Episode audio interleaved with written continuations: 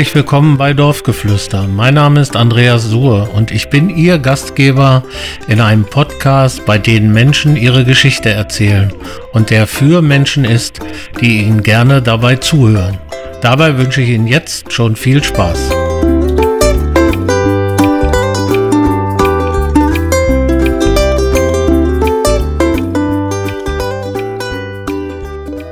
In dieser Folge von Dorfgeflüster freuen wir uns auf Marc Roders, langjähriges Mitglied im Kirchenvorstand und im Ortsrat Holtensen. Liebe Hörerinnen und Hörer, in dieser Folge von Dorfgeflüster haben wir Marc Roders zu Gast, der Mitglied im Kirchenvorstand und im Ortsrat von Holtensen ist. Und der Name Roders steht ja in Holtensen für soziales Engagement und ehrenamtliche Arbeit wie fast kein anderer. Und insofern freue ich mich sehr, dass Marc heute hier ist. Wir kennen uns auch schon ein paar Tage und insofern sage ich herzlich willkommen, Marc. Ja, vielen Dank. Gute Tradition ist es mittlerweile, dass der Gast ein bisschen was über sich erzählt und äh, insofern würde ich dich bitten, dich mal vorzustellen. Ja, wie gesagt, Marc Roders, bald 50 Jahre, es dauert nicht mehr lange. Holtenser durch und durch, habe auch quasi bis auf einen ja, Zeitraum von 16 Monaten immer in Holtensen gelebt, verheiratet, habe zwei Kinder. Ja, und bin eigentlich mit diesem und in diesem Ort groß geworden. Ja, natürlich primär auch als Sohnemann von Horst Roders, der ja hier lange, lange Zeit erst Diakon und dann Pastor war und habe dann über meinen Vater sehr viel Einblicke in den Ort bekommen und habe auch diesen Ort, glaube ich, sehr schätzen und lieben gelernt durch die Sichtweise, die mein Papa auf diesen Ort hatte, der immer gesagt hat, das, was das hier diesen Ort auszeichnet, ist das Miteinander von den Menschen, von den Vereinen. Und das denke ich, merke ich auch jeden Tag eigentlich. Ja, vielleicht aber erstmal noch mal ein paar Worte zu mir. Ich bin nach dem Abitur, was ich in Göttingen gemacht habe, Zivildienstleistender geworden an der Christophorus-Schule, auch wieder bei Kalle Bach, den ich schon vorher über die Integra kannte und habe da das schöne Berufsbild des Ergotherapeuten kennengelernt und habe in der Christophorus-Schule schwerpunktmäßig mit einem autistisch behinderten Jungen gearbeitet und war vorher relativ unentschieden, was ich werden soll, was ich machen soll und hatte eigentlich nur gedacht, na ja, so mit Kirche und Sozial soll es eigentlich nichts werden.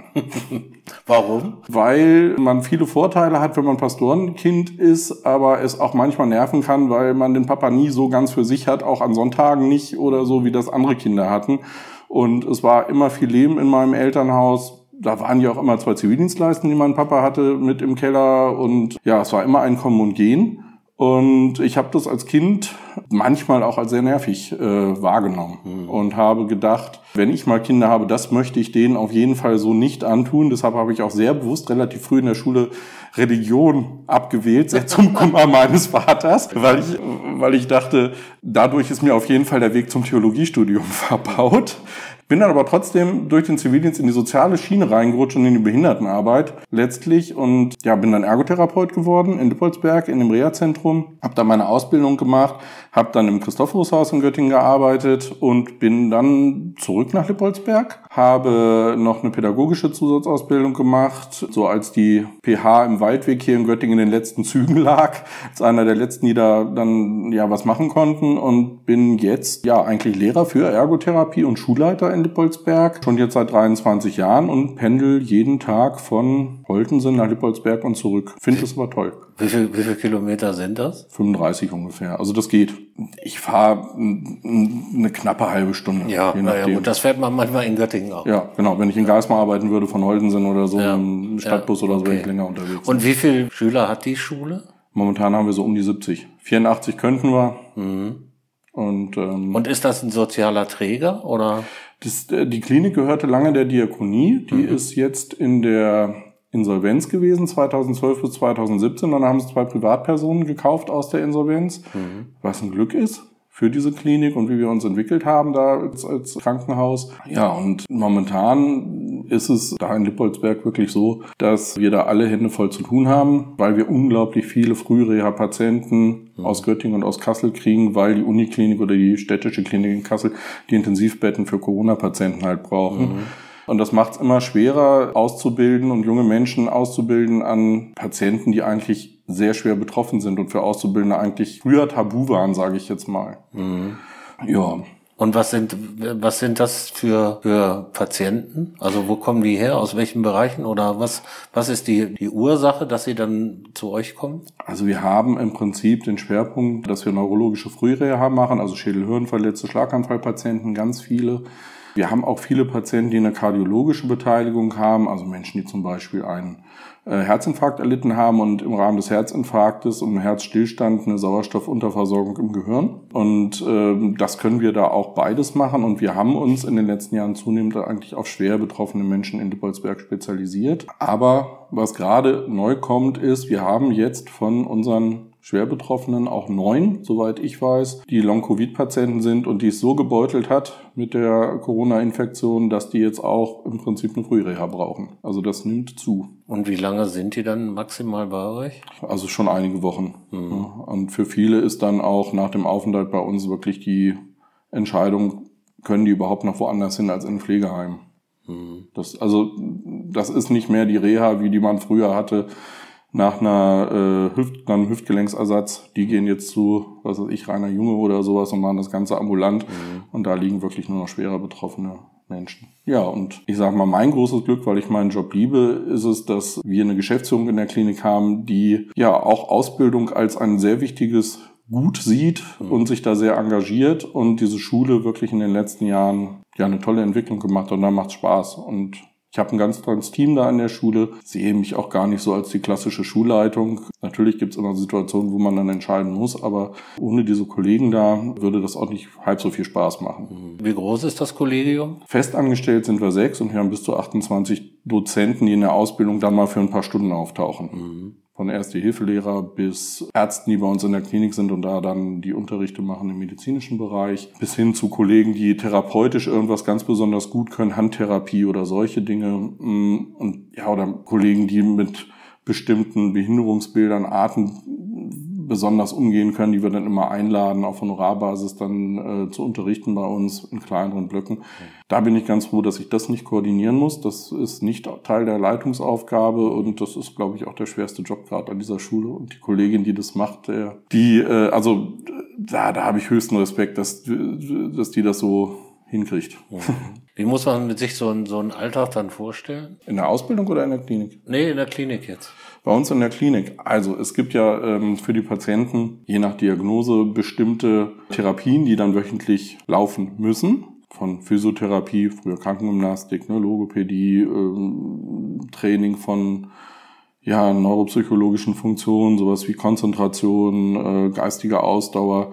Und dann gibt's dann Therapiepläne in Absprache mit oder die, die die Ärzte machen und wo dann die Kollegen äh, sich dann absprechen, wer macht was wann wie. Da gibt es eine zentrale Therapieplanung und ähm, da werden dann ja die Pläne gemacht und dann werden da viele viele Therapieeinheiten an diesen oder mit diesen Patienten gemacht, was gut ist, weil die das brauchen. Und ähm, da sind wir sehr innovativ wir machen zum Beispiel ganz viel Therapie-Robotik. Um ein Beispiel zu nennen, wenn du nach einem Schlaganfall einen gelähmten Arm hast, dann kann ein Therapeut Bewegungen anbahnen, indem er die Bewegung führt mit dem Arm. Ich sage mal vielleicht so 20, 25 Mal. Und dann ist auch der Therapeut platt, weil so ein Arm hat ein Gewicht. Und so eine Therapierobotik ist eine Maschine, ähm, wo dann der Arm reinkommt, auch unter Aufsicht vom Therapeuten, aber die macht das dann 200 Mal. Und über dieses andauernde Wiederholen kann man wieder Bewegungen wiederherstellen, zum Beispiel nach einem Schlaganfall. Das ist so eine Sache, die, die uns ein bisschen besonders macht, denke ich, dass wir da so auf, auf, auf sowas setzen in Lippoldsberg. Und wir gucken wirklich sehr, wir sind da ja im, im das ist ja schon Hessen, das ist ja schon Nordhessen. Und im Nordhessischen, da gucken wir sehr über den Tellerrand hinaus, weil sonst haben wir nur Wald mhm. da und die Weser. Und wir gehen zum Beispiel ganz, ganz früh mit unseren schwer betroffenen Patienten ins Wasser. Das ist eigentlich eine Therapie, die ist entwickelt worden in den Niederlanden, die heißt Helliwig, die ist für Menschen, die eine Körperbehinderung haben, die schwimmen lernen sollen. Das machen wir aber mit unseren Reha-Patienten und ähm, das hat gute Erfolge.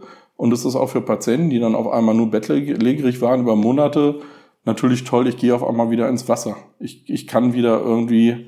Kann mich äh, bewegen. Genau. Und ja, aber mit der Klinik habe ich eigentlich relativ wenig zu tun. Natürlich mit den Kollegen in der Klinik, aber mit dem Therapiealltag in der Klinik, da bin ich völlig raus. Ist auch therapeutisch äh, nicht die Richtung, aus der ich komme. Da bin ich wahrscheinlich dann auch wieder sehr geprägt durch mein Elternhaus oder durch meinen Vater. Und ich komme ja eigentlich aus einer therapeutischen Arbeit äh, eher mit, mit äh, mehrfach behinderten Menschen. Mhm. Das habe ich ja auch gemacht nach der Ausbildung und auch mit, mit Liebe gemacht im Christoph Rose Haus.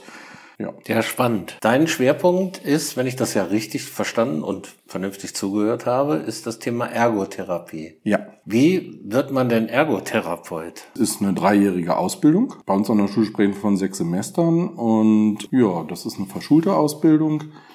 Man hat in diesen drei Jahren im Prinzip ein Jahr praktische Einsätze, zwei Jahre hat man eine Schulbank, die man drückt und hat Unterrichte, so um die 32 Wochenstunden, Zeitstunden allerdings, die man im Unterricht sitzt, hat seit kurzem auch ein ordentliches Gehalt dafür bei uns, mhm. für die Ausbildung, wo ich eigentlich eine Schulbank drücke. Ja, und das ist eine relativ vielfältige Ausbildung. Das hat mich damals auch sehr angesprochen im Zivildienst, als ich nicht so wirklich wusste, was ich machen soll, weil es handwerkliche Komponenten hat, es hat medizinische Komponenten, es hat eine sozialwissenschaftliche Komponente und natürlich ganz viel mit Therapien, wobei das Besondere an der Ergotherapie ja ist, dass es darum geht, dass Menschen Dinge können oder wieder können an, an wir sprechen von Betätigungen in der Ergotherapie im Alltag, die sie aufgrund von einer Behinderung oder Erkrankung nicht konnten oder nicht mehr können. Also ich sage mal sowas wie sich wieder selber ein Brot schmieren, sich selber an ausziehen, Dinge, die den Menschen wichtig sind, ganz unterschiedlich, habe ich auch schöne und lustige Erfahrungen gemacht, wie das so sein kann, wenn man dann nicht zuhört und immer Therapie nach im Prinzip Schema F macht, dann ist das manchmal sehr problematisch. Einer meiner Lieblingspatienten äh, in meiner Ausbildung zum Ergotherapeuten war ein Fischhändler aus Cuxhaven. Und der war im Großhandel, im Fischgroßhandel da irgendwie. Und wenn unser eins Frühstück gegessen hat, dann war der schon mit seinem Arbeitstag durch und hat das erste Bierchen gezischt.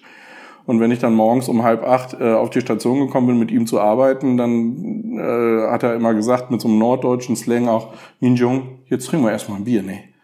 Und dann war tatsächlich mein Dienstag morgens um halb acht ein Klaustaler zu trinken. Das war ziemlich eklig. Aber dem war das zum Beispiel überhaupt gar nicht wichtig. Ich habe mich da immer bemüht. Der hat dann auch so ein, so ein Anziehtraining gekriegt. Der hatte einen Schlaganfall, war halb seitengelähmt, dass er sich wieder vernünftig an ausziehen kann, alles. Äh, da hat er auch immer super mitgemacht, da erinnere ich mich. Aber wenn es dann um so ein unserem Frühstückstraining ging, also Brötchen schmieren, ne, Kaffee sich selber einschenken und so, da war der wirklich so lahmarschig und unmotiviert und ich habe es überhaupt nicht verstanden. Und irgendwann hat er dann gesagt, mein Jung, du gib dir mal keine Mühe, ne? Seit 30 Jahren macht meine Olle zu Hause mir das Brötchen, das musst du mir hier nicht beibringen. Und es ist so immer meine Geschichte, wo ich sage, ähm, es ist wie immer, guck nicht auf irgendwelche in dem Fall Diagnosen oder Dinge, die irgendwo stehen, sondern guck dir den Menschen an, was den ausmacht und mhm was der eigentlich möchte. Ja. Ja, habt ihr Nachwuchssorgen in dem Bereich oder ist es so, dass ihr immer regelmäßig auch, auch äh, neue Azubis sozusagen bekommt? Also wir hatten jahrelang extrem Nachwuchssorgen. Also der ganze soziale Bereich war oder über Jahre nicht gefragt, Pflege sowieso nicht. Mhm. Ich glaube, das ist äh, das Problem in unserem sozialen Gesundheitswesen schlechthin. Es gibt zu wenig Pflege, es gibt auch zu wenig Therapeuten. Gibt wahrscheinlich auch zu wenig Ärzte, nehme ich an. Mhm. Auch wenn das so private Klinikkonzerne manchmal ganz anders sehen. Ähm, aber seitdem wir bei uns an der Schule wirklich die Ausbildung bezahlen können, haben wir keine Nachwuchssorgen mehr. Und das heißt, es ist eigentlich ein Potenzial da. Wenn ihre finanziellen Rahmenbedingungen stimmen, kann man es auch nutzen. Mhm. Und das ist wirklich was, wo man auch von der Politik ein bisschen mehr hinschauen müsste und einfach mal sagen müsste, äh, wir investieren da einfach mehr, um diese ganzen Probleme, die uns alle, wir werden alle mal vielleicht krank, pflegebedürftig oder so, das wird uns alle vielleicht mal eilen und dann sind wir, glaube ich, alle froh, wenn es dann Menschen gibt, die sich kümmern, die mit uns Therapie machen, die uns pflegen. Da müssen wir mehr Geld in die Hand nehmen und aus meiner Erfahrung kann ich sagen, das funktioniert tatsächlich auch ein Stückchen weit über Geld. Mhm. Also wir müssen jetzt, das hatten wir jahrelang nicht auswählen. Ich habe noch fünf freie Plätze für den Ausbildungsstart im Oktober äh, bei uns an der Schule und wir haben, glaube ich, 29 Bewerbungen auf diese fünf Plätze. Und das hat es Jahre nicht, lang nicht gegeben. Vor drei Jahren hätten wir vielleicht mit Mühe fünf gehabt an Bewerbungen. Und sind das überwiegend äh, Mädchen oder Jungen oder ist das ganz gemischt? Nein, das ist fast ein reiner Frauenberuf geworden. Mhm. Das war, als ich es gelernt habe, noch anders. Da konnte man sagen, 40 Prozent Männer, 60 Prozent Frauen. War schon immer ein bisschen, ein bisschen Frauenüberhang. Aber jetzt haben wir, glaube ich, an der Schule vier oder fünf, würde ich jetzt mal so schnell sagen, männliche Auszubildende. Was es manchmal auch nicht einfach macht, wenn so viele Mädels auf einem Haufen sitzen. Das lassen wir jetzt mal unkommentiert so stehen. Ja, nicht so, wie du das jetzt meinst. Dann bist du ja, wie du schon angedeutet hast, doch sehr geprägt vom Elternhaus äh, und insbesondere von deinem Vater, der ja viele Jahre hier gewirkt hat in vielerlei Hinsicht. Und war das so ein bisschen der Grund, dich auch hier ehrenamtlich zu engagieren? Also in Richtung Kirchenvorstand zumindest? Ja, natürlich. Also ich habe Kirche immer erlebt als einen Ort, ähm, wo sich Menschen begegnen können, unabhängig davon, in welchen Nuancen die halt glauben. Und mir persönlich ist es auch völlig wurscht, ob jemand, der da Angebote, in, die die Kirche hier in Holtensen hat, katholisch ist, evangelisch, äh, gar nicht gläubig oder zweifelnd oder was auch immer, sondern ein Ort, wo sich Menschen begegnen können und wo äh, man sich austauschen kann und äh, ja auch am Ende Halt findet und äh, vielleicht auch sowas wie Zuversicht. Und das war dann ja auch für mich klar, als mich äh, damals Hans-Werner Dietrich hat mich, glaube ich, sogar angerufen hat gefragt, hier kannst du dir nicht vorstellen, in Kirchenvorstand zu gehen. Da habe ich auch gar nicht so lange überlegen müssen und gesagt, ja klar, mache ich. Weil das Erfahrungen sind, die ich in meinem Leben gemacht habe und die hoffe ich, kann ich zumindest ähm, so weitergeben oder Rahmenbedingungen im Kirchenvorstand schaffen, dass das geht. Die Zeiten sind natürlich andere wie vor 30, 40 Jahren oder so, als ich dann da aufgewachsen bin. Also ich würde mal sagen, ähm, dass es ungleich schwerer ist, äh, äh, heutzutage äh, Menschen zu begeistern für ehrenamtliche Arbeit. Genau und auch für für für ähm, ja kirchliche Angebote, die wahrzunehmen. Das gibt's klar und das läuft auch äh, immer noch, aber ich glaube, man muss auch als Ehrenamtlicher immer mehr Kraft und Engagement einbringen, damit du da gute äh, Ergebnis hast. Aber das, glaube ich, ist ein Zeichen der Zeit. Das hast du beim TSV wahrscheinlich genauso. Bei den Schützen weiß ich, ist es äh, ganz schwierig, auch mit dem Nachwuchs. Zumindest hat mir das Jürgen Wille mal erzählt. Das ist aber auch schon ein paar Dienstage her, dass ich mich mit ihm da unterhalten habe. Und ja, Kirche ist auch nicht so gefragt gerade. Mhm. Ja. Nun ist es ja so, haben wir ja auch ein paar gemeinsame Zeiten erlebt, weil dein Vater hat mich ja konfirmiert vor äh, auch, wie hast du eben gerade so schön gesagt, ein paar Donnerstagen oder ein paar Dienstagen und hat uns Konfirmanden dann auch sehr früh an die äh, Arbeit mit Behinderten, mit äh, in, inklusive, also Christophorus oder auch Integra rangeführt. Und ja, wir haben, Achim hat's im in einer der letzten Folgen schon erzählt, mhm. der ja auch viel Berührung mit Integra hatte. Was sind so deine Erinnerungen an die Zeit mit, mit Integra? Ähm, ja, letzte Woche war meine, war meine Schwester äh, zu Besuch in Holtensen. Ähm, haben wir abends bei meiner Mutter gesessen und haben nochmal so ein bisschen, äh, ich weiß gar nicht, wie wir drauf gekommen sind, ähm, uns über Integra unterhalten und wie es damals war. Und dann hat äh, Sibylle ein Buch rausgekramt in meinem Elternhaus von 1974. Da gab es eine Integra-Freizeit in Scharbeutz. Da hatte ja die äh, St. Petri-Gemeinde in, in, in Grone so ein großes, ja, im Prinzip Heim, wo dann auch jahrelang Familienfreizeiten hier von der Kirche aus waren. Und da gab es dann in diesem, in diesem Buch ein Foto, wo ich auch drauf bin als kleiner Steppke am Strand stehend mit meiner Schwester zwischen lauter Rollstuhlfahrern im tiefen Sand. Und meine allererste Erinnerung tatsächlich an Integra ist, wie da am Ostseestrand Rollstühle durch diesen Strand getragen wurden. und später habe ich das ja auch selber erlebt, dass das ist eine Schweinearbeit immer gewesen. Genau. Und dann ja, stand ich da und auf dem Foto waren Volker Ernst, Gerd Potters kennst du auch alle noch wie von früher. Ne? Ja, und dann waren so die nächsten Erinnerungen tatsächlich äh, eigentlich eher Freizeiten, auf die ich als Kind mitfahren durfte, als Gruppenabende oder sowas. Das kam erst alles später. Ja, und richtig eingestiegen in diese ganze Integra-Geschichte bin ich eigentlich auch, wie eigentlich alle Inholten sind, erst nach der Konfirmation. Das war aber ja, du hast es ja gerade so anmoderiert, das, das war ja genau das Konzept, ja. Und da, ja, ich glaube, da warst du schon wieder raus. Wir, wir haben vorhin, äh, das wissen die Hörer nicht, äh, kurz gesprochen. Unsere erste gemeinsame Freizeit von 1983, da war, da war ich zwölf und durfte dann quasi noch äh, als Kind des äh, Freizeitleiters mitfahren. Ähm, aber so richtig, richtig habe ich dann, ja, den Einstieg dann ab Mitte der 80er Jahre gemacht und bin dann der, der Integra auch wirklich treu geblieben bis, bis Ende der 90er Jahre. Äh, da dann auch Vorstandsarbeit viel gemacht, viele Freizeiten, viele Gruppenabende miterleben dürfen und es war immer ein Stückchen weit auch ja meine Heimat damals und ich, ich halte das wirklich auch auch dieses Anliegen wirklich in, in, in, den Ehren, weil ich denke, das ist was ganz Besonderes. Also ich ich, ich gucke schon immer und ich komme ja auch ein bisschen rum. Also so eine so eine Gruppe aus aus Jugendlichen hier meistens aus Holtensen, aber nicht nur und behinderten Menschen, die zusammen Freizeit verbringen, so ein Konzept kenne ich gerade nicht mehr ist auch in Göttingen dann eingegangen, wo ich auch nach wie vor glaube, dass es ein großer Fehler war. Diese Gruppe, die war in Holten, sind tief verwurzelt. Das stimmt, ja. Im Ort, dass die aus Holten sind weggenommen wurde. Ja. Dass die äh, äh, dann auf Kirchenkreisebene gegangen ist, das hätte man hier lassen sollen, meiner Meinung nach, und dieses Konzept eigentlich weiterfahren. Und es war ein Aushängeschild. Also welche kirchliche Jugendgruppe und dann auch noch mit, mit so viel, ja, sage ich mal, mehr als nur normalem Engagement, weil äh, äh, die ganzen pflegerischen Arbeiten und so, das wurde ja auch von den, von den Jugendlichen gemacht, ne? ehrenamtlich. Da waren nicht festangestellte Pfleger dabei, die sich dann da gekümmert haben um die behinderten Menschen, sondern das haben ja alles wir dann auch gemacht damals. Und 1996 sind wir die letzte große Sommerfahrt mit meinem Vater Plainfourget nach Frankreich in die, in die Bretagne gefahren oder in diesem, ja, Grenzgebiet Bretagne-Normandie gewesen. Und da sind wir mit 42 Leuten gefahren. Der Uhlendorf-Bus war rammelvoll. Gut, hauptsächlich mit Bockwürsten und Sechserträgern. Habe ich heute noch in meiner Freizeitzeitung ja. nachgelesen. Ja. Fiel mir vorhin noch mal in die Hände. Also das war schon was Besonderes, was ja. Holtensen hier hatte. Ja. Auch. Und was Holtensen auch ausgemacht hat, finde ich. Ja.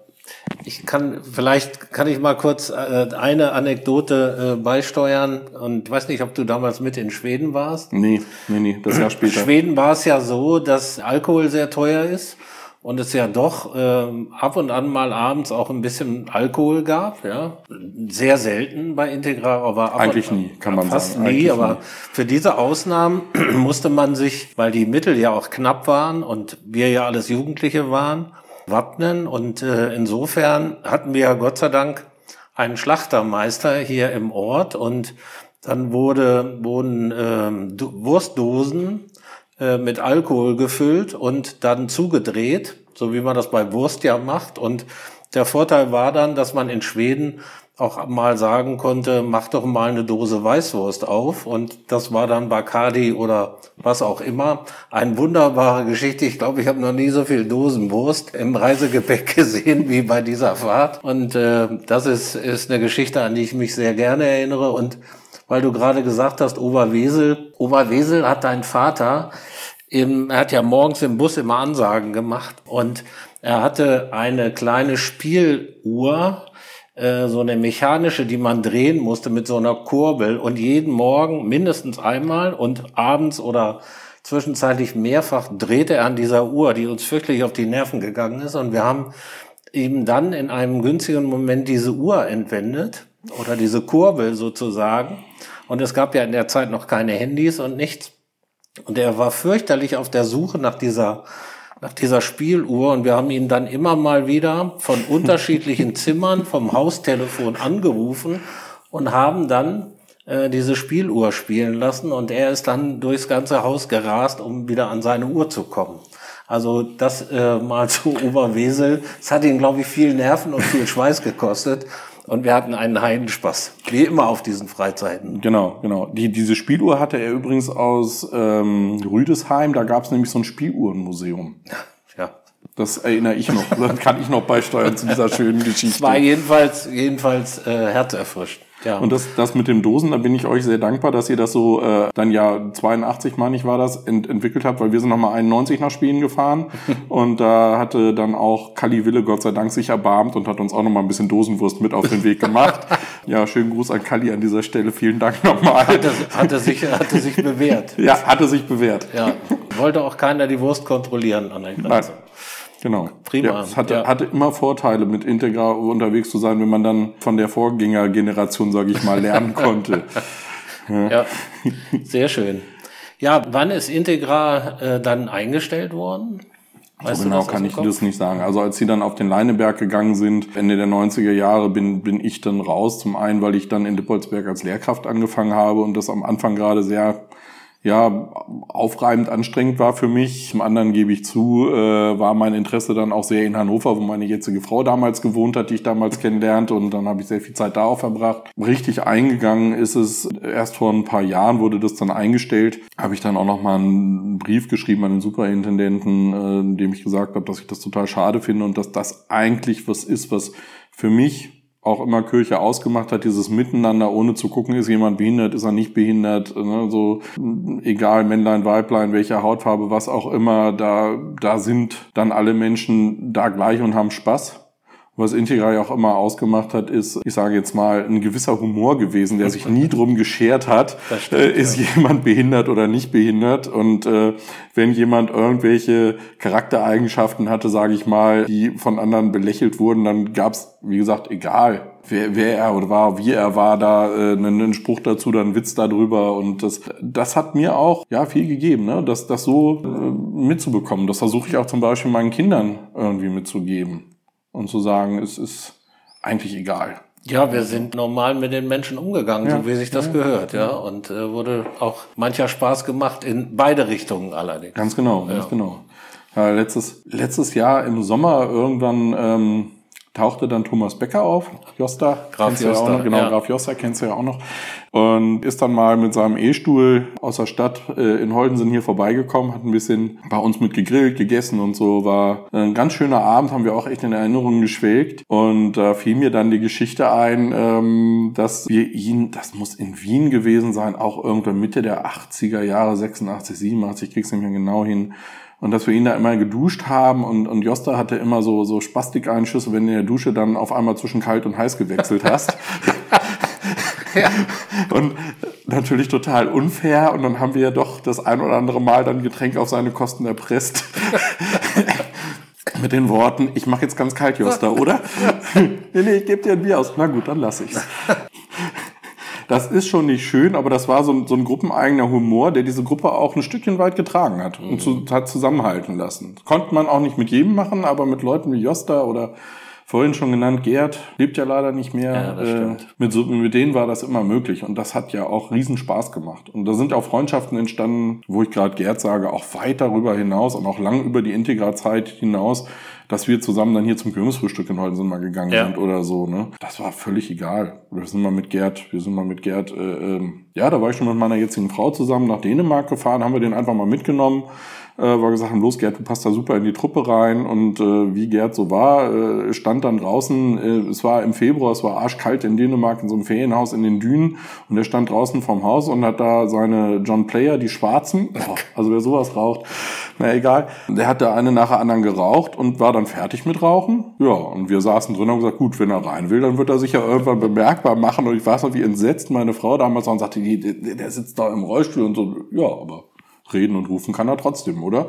Das ist so, so, so einen ganz normalen Umgang zu haben. Ne? Genau, und das, das hat diese Gruppe, glaube ich, auch ausgemacht. Dass, das, und das ist ja eigentlich was Positives, was sehr Positives. Und das wäre schön, wenn es das noch gäbe, gerade aus diesem Aspekt heraus, mhm. finde ich. Gibt's denn, wir, ich glaube, wir haben uns mal während der, der Tennis-Frühschoppen Open länger über auch diese Integratzeit unterhalten. Gibt's denn diese ganzen Dokumente, Filme, Bilder? Was ist damit passiert? Weil dein Vater war ja nicht, wir haben ja immer gesagt, er ist ja kein Diakon gewesen, sondern er war ja der Videokon, weil er ja immer mit der Kamera rumgelaufen ist. Genau, genau. Ähm, also einige Filme gibt's mit Sicherheit. Die Freizeitzeitungen von den Sommerfreizeiten sind tatsächlich bei mir zu Hause im Schrank als Integra damals umgezogen ist. Die waren ja dann ein Stückchen weit bei Dieter Alborn in der Backstube, mhm. hatten die sich ja dann eingemietet irgendwann. Das muss auch Mitte der 90er gewesen sein, meine ich, irgendwie so, glaube, ja, so. Und als sie dann weggezogen sind, ich glaube zuerst auf dem Leineberg, äh, wo immer sie dann auch hingezogen sind, das habe ich dann ja wie gesagt aus den Augen verloren, haben sie zum Beispiel diese Freizeitzeitungen nicht, nicht haben, nicht mithaben wollen, nicht haben wollen. Und äh, bevor die dann wegkommen, habe ich gesagt, nee, dann, das ist auch ein Stückchen weit meine Familiengeschichte und äh, das äh, will ich in Andenken haben und das steht bei mir zu Hause tatsächlich im Schrank. Könnte man sich vielleicht mal die eine oder andere Kopie ja, ja, dann genau. machen. Und, und noch, eine, noch eine andere Sache, äh, wir hatten uns vorhin vor, vor ähm, der Aufnahme jetzt ja auch kurz drüber unterhalten. Ähm, der Wolfgang Siegmann hat jetzt einen Super 8 Film von der Kirchengemeinde digitalisiert, von einem Gemeindetag von 1975 und der stammt auch aus irgendeiner Kiste in irgendeinem Schrank im Keller meiner Eltern. Und da waren noch diverse andere Filme dabei. Ich freue mich total drauf, dass ich mit Wolfgang mal diese Filme sichten darf und es wird auch lustig, weil es Wolfgang ist, glaube ich. Wir werden da auch eine Menge Spaß haben. Und dass, dass wir einfach mal so ein bisschen gucken, was ist denn da von, erhaltenswert. Wir können sicherlich nicht, nicht, nicht alles erhalten, aber äh, auch die Kirchengemeinde ein bisschen Geld oder nimmt ein bisschen Geld in die Hand, sicherlich, dass wir das digitalisieren können. Und das wäre dann auch mal wirklich was, was man dann auch mal vielleicht mit Elsa machen könnte, mit der Ortsheimatpflege, mit der Kirchengemeinde, mal so, eine, so, so ein Happening, was weiß ich, Mehrzweckhalle, Gemeindezentrum, wo auch immer. Filme zeigen von früher, von Integra, von, von Kirchengemeinde, Super 8 digitalisiert, diese Freizeitzeitungen mal durchkopieren, ausgewählte Zeitungen da hinhängen an, an Pinnwände oder sowas. Ich glaube, das wäre auch mal eine tolle Aktion. Ja, wäre eine schöne Geschichte. Elsa, Und, du hörst uns ja, also genau. da kommt was auf dich zu, hoffentlich. Ja. Und ich mache mit Elsa, keine Frage. Ich, ich helfe, unterstütze, stelle da gerne Sachen und Zeit zur Verfügung. Das ist nicht die Frage. Genau. Ja, und Fotos gibt's noch. Die sind zum Teil auf dem Dachboden vom Gemeindezentrum, meine ich. Ja. Ganz viel Dias weiß ich. Auch die müssten mal äh, eigentlich digitalisiert werden. Ja, und ansonsten gibt's wahrscheinlich ganz, ganz viele Fotos auch von äh, hier in Holten bei, bei Freizeitteilnehmern von früher. Ja, Jens Gerloff hat, weiß ich, eine ganze Menge. Der hat ja auch sehr viel Dias gemacht in der, in der Zeit. Jens taucht übrigens auch 1975 auf diesem Super 8 Film auf. Das ist oh. wunderbar. Mit elf, okay. Ja, sehr gut. Ja, fein. Tolle, tolle Zeiten, tolle Geschichte und war sicherlich für dich eine Basis auch für deinen beruflichen Weg. Das ist ja deutlich zur Sprache gekommen. Jetzt bist du auch im Ortsrat engagiert, schon jetzt in der zweiten Legislaturperiode. Ne? Genau. Die endet ja im, in wenigen Monaten. Was ist für dich wichtig in der Ortsratsarbeit? Also in den Ortsrat gegangen bin ich äh, damals eigentlich, weil ich gedacht habe, dass es hier vieles gibt in diesem Ort, was diesen Ort ausmacht, was erhaltenswert ist, ob das so eine Vereinsgemeinschaft ist, die ich sehr schätze, die, ich auch mitbekommen habe von meinem Elternhaus. Das, das, das mal an einem Beispiel. Mein Vater war aufgrund der eigenen Kriegserlebnisse 1945 in Hildesheim, wo er ausgebombt wurde. Also im April 45 haben die Engländer äh, ja Hildesheim angegriffen und das Haus, wo er bis dato gewohnt hat, hat dann einen Treffer abgekriegt, einen Bombentreffer und da konnte er nicht mehr wohnen und musste dann in so einer Gartenlaube mit seinem Bruder und seinem, seinem Vater äh, dann, dann weiter wohnen und hat da wirklich dann auch solche Erfahrungen gemacht. Meine, meine äh, Familie mütterlicherseits ist aus äh, Schlesien geflüchtet, hat auch viele schlechte Erfahrungen, nenne ich das jetzt mal, gemacht, auch auf der Flucht sicherlich, auch die Heimat verloren. Auch, das ist auch für, für Leute wie uns unvorstellbar. Ich glaube, du bist auch äh, mit Leidenschaft Holtenser, genau wie ich, ähm, jetzt von, von jetzt auf gleich sozusagen hier weggehen zu müssen, einfach irgendwo anders hin, alles hier hinter sich zu lassen mit einem Handwagen voll mit irgendwie 15 Sachen drin. Das prägt natürlich und so bin ich dann wirklich auch, auch sehr pazifistisch erzogen worden. Ähm, in meiner Pubertät habe ich dann zwar gerne auch so Bundeswehrposter in meinem Zimmer aufgehängt, aber ich glaube, das war auch so eine kleine Rebellion irgendwo, die aber nicht so wirklich funktioniert hat, glaube ich. Aber trotzdem hat mein Vater immer gesagt, das ist doch egal, ähm, dieser Schützenverein in Holten sind, auch wenn die da mit Gewehren schießen, das ist was anderes, aber das ist total wichtig. Auch ich würde nie auch so eine Waffe in die Hand nehmen, hat mein Vater immer gesagt. Aber in diesem Schützenverein ist es wichtig, dass, dass es den hier gibt, dass es Menschen gibt, die da eine Heimat haben. Und ähm, der hat ja auch immer ähm, Schützengottesdienste gemacht, also wenn Schützenfest war und so, mhm. meine ich. Ähm, und das ist so ein bisschen das, was, was ich da auch mitbekommen habe. Es ist wichtig hier, dass, dass wir hier eine Gemeinschaft sind und füreinander da sind. Und wenn ich dann so ein bisschen die, die, das Politische mit dem, mit dem sozialen Engagement und, und dem kirchlichen Engagement von mir verknüpfen konnte und kann, dann ist das eine, eine feine Sache. Also was mir dann wichtig ist, ist, wenn wir im Ortsrat auch reden, und das finde ich ja auch ganz angenehm, dass es ja nicht so ist, wir sind ja auch als, als Familie sehr gut mit Familie Mecke befreundet.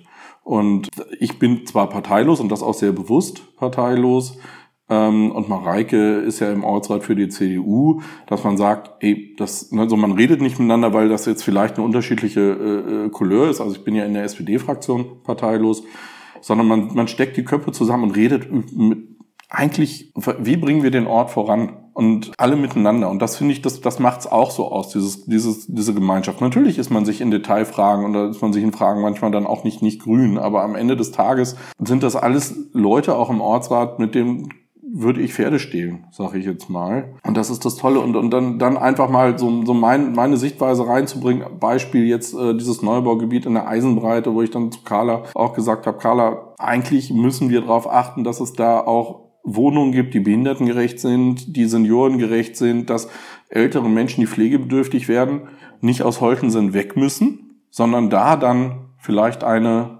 eine äh, Heimstätte finden. Hier im Domänenweg gibt's gerade ein älteres oder ein Ehepaar, was hier lange, lange in Holtensen gewohnt hat, die jetzt wegziehen mussten, weil sie pflegebedürftig ist. Und das sind wirklich auch Holtenser, die, die, die für mich einfach dazugehört haben, auch in den letzten Jahren. Und sowas finde ich dann wirklich traurig dass es dann hier im, im, im Ortsteil keine Möglichkeiten gibt, dass die hier ja bleiben können mit einer entsprechend ausgestatteten Wohnung. Ne? Mhm. Das haben wir einfach nicht. Mhm. Ähm, wir kriegen jetzt zwar bei P&K diese Wohnung, oder wo P&K war diese Wohnung, ähm, ja, aber... Das ist auch begrenzt, ne? Ja, das ist auch begrenzt und da brauchen wir eigentlich viel, viel mehr. Ne? Holtensen hat zwar unglaublich viele junge Familien, aber auch unheimlich viele alte Menschen. Und äh, da müsste man eigentlich auch noch mal ein bisschen bisschen ansetzen. Gibt es denn neben deiner ehrenamtlichen Arbeit, deiner beruflichen, deinem beruflichen Engagement noch Dinge, mit denen du dich oder wo du Zeit für hast, die als Hobby oder als Leidenschaft zu betreiben? Also ich habe die letzten Jahre sehr ambitioniert, aber sehr schlecht versucht, Tennis zu spielen. Letztes Jahr gar nicht. Erst Corona bedingt und dann bin ich im, ja, habe ich so ein bisschen gesundheitliche Probleme gehabt, auch dann mit dem Sprunggelenk und habe das jetzt auch wirklich seit anderthalb Jahren gar nicht gemacht. Ist immer was, wo ich mir sage, Mensch, das sind auch tolle Leute, die da, die da sind, mit denen man dann da das Après-Tennis gestalten kann. Ja, so Thomas Mayer, Frank Wissler, solche Leute, Olli Kaib. Ja, muss ich mal unbedingt hin und mal wieder ein Bierchen äh, mit denen trinken. Na klar. Ja, ansonsten bin ich hier oft in der, in der Gegend unterwegs. Man sieht mich öfter auch mit dem Dackel von Muttern, der ausgeführt werden muss. Ja, und wir sind inzwischen was heißt inzwischen? Ich war, glaube ich, immer ganz gut in Holtensen vernetzt, aber so, dass man natürlich auch hier so seine Klicken hat. In jeder Generation finden dann die Familien zueinander. Das Ganze wird nochmal neu durchgemischt und neu durchgewürfelt, wenn man dann Kinder hat mit wem spielen die? Und das ist es aber auch genau, glaube ich, was hier das, das Leben so, so lebenswert macht, dass man hier wirklich noch Strukturen haben kann, wenn man es möchte, die sehr, sehr drauf abgestimmt sind, dass man, dass man miteinander Zeit verbringt, dass man voneinander profitiert, dass man ja Spaß hat miteinander und dass es dann nicht so so sehr anonym ist wie äh, was weiß ich Hannover Südstadt oder sowas. Ja, das wird Holten so wahrscheinlich nie werden, so anonym. Ich, ich hoffe nicht, aber die Tendenz ist ja schon schon sehr, wenn hier in bebauten und um, umbauten äh, Wohngebieten irgendwelche Häuser dann äh, äh, abgerissen werden, dass dann da doch deutlich mehr mehr Familienhäuser hinkommen und dass natürlich auch die jungen Familien, die hierher kommen, nicht nicht nicht mehr so sich integrieren, wie das früher vielleicht mal der Fall war. So die, die alten Holtenser Familien, ähm, da, da, das wird auch immer weitergehen. Das fand ich so schön, als Armin äh, bei dir zu Gast war, Armin Mecke, dass du dann gleich gesagt hast, Mensch, ich habe auch mit Armin Rübenblatt holen, bin, bin ich da gefahren. Habe ich auch gemacht. Ich habe neulich auch wieder ein Foto gefunden, wo ich mit dem äh, Stefan Henzer, früher Südfeld, wir zwei mit bei, bei Armin auf dem Trecker saßen, äh, Quatsch, auf dem, auf dem Mähdrescher war das, äh, ohne ohne Kabine im Übrigen. Also da kann ich mich tatsächlich, obwohl ich da vielleicht sieben oder acht war, dran erinnern, wie es mir da den Abend ging, nachdem ich da ohne Kabine den ganzen Tag auf dem Mähdrescher saß. Und jetzt äh, in meiner Generation saß dann jetzt die letzten Jahre und sitzt auch stellenweise noch mein Sohn bei Kai mit auf dem Trecker. Und das wird so weitergegeben. Und ich finde, das ist eine ganz schöne äh, Geschichte, dass wenn man sich so kennt und die hier seine Strukturen hier so gefunden hat im Ort, im Dorf, dass man da so, so ein Miteinander hat. Ja, das war damals schon cool, wenn man da mit auf dem Trecker sitzen durfte und zumindest mal, wenn es nur Rübenblatt war, holen durfte. Ich bin ja häufig mit Friedel Wissler unterwegs ja. gewesen, weil der wohnte ja nun neben uns. Da war waren dann kurze Wege angesagt. Gibt's irgendwas, wo du sagst, da hat der Ort zwingend Verbesserungsbedarf? Ja, habe ich ja schon, schon vorhin eigentlich angesprochen. Ne? Also ich glaube wirklich, ähm, dass wir ein bisschen schauen müssen, dass wir ja genau diese Möglichkeit hier mehr haben, dass, dass ältere Holtenser Bürger dann auch wirklich eine Möglichkeit finden, hier dann, wenn sie ihre Einfamilienhäuser mit, sag jetzt mal, 500 Quadratmeter Garten nicht mehr alleine halten können, aber hier am Ort bleiben können und eine entsprechende Wohnmöglichkeit haben und nicht mehr irgendwo anders hin müssen. Das wäre sicherlich ein Punkt.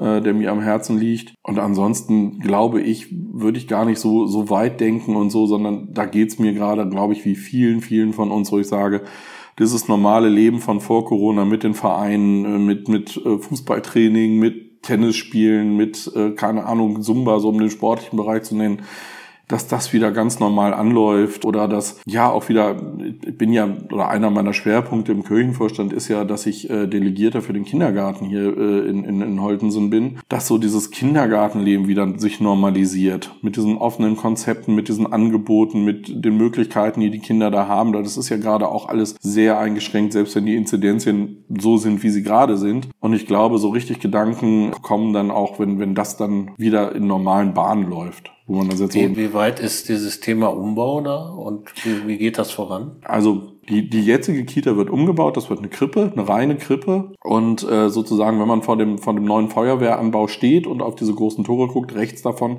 kommt ja ein kompletter Neubau des Kindergartens hin.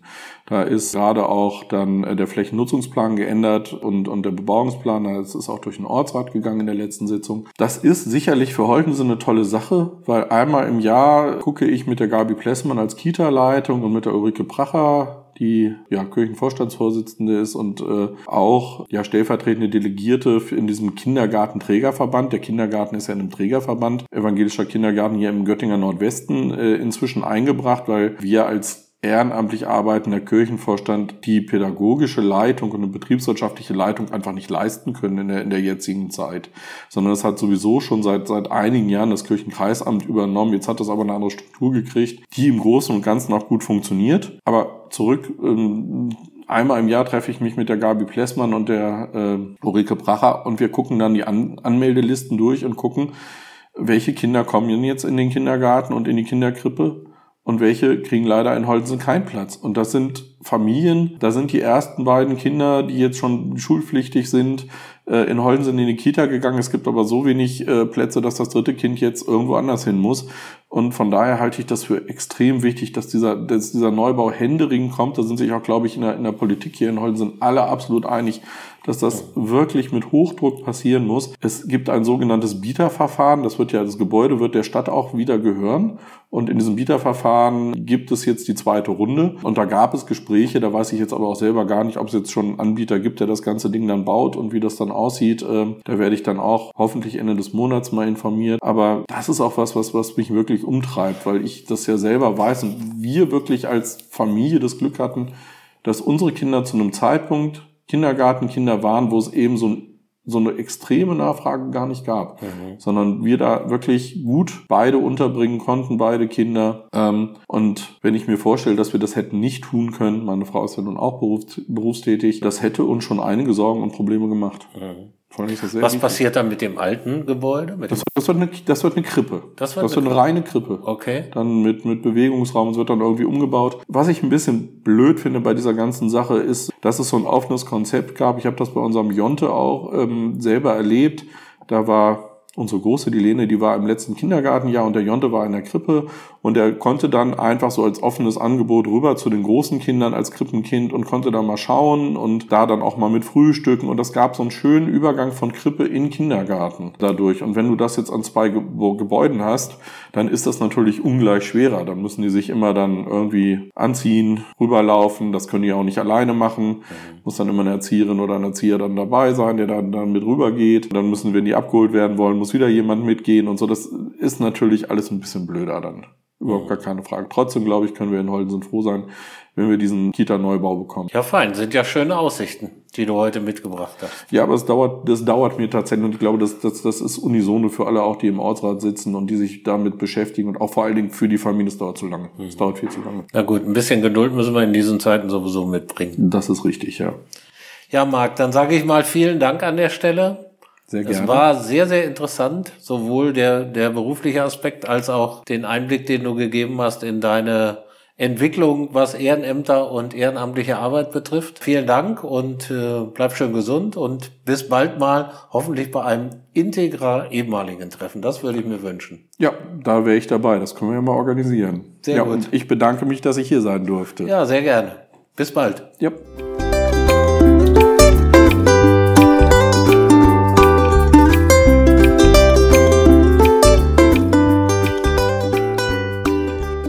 Das war Marc Roders, langjähriges Mitglied im Kirchenvorstand und im Ortsrat Holtensen. Vielen Dank.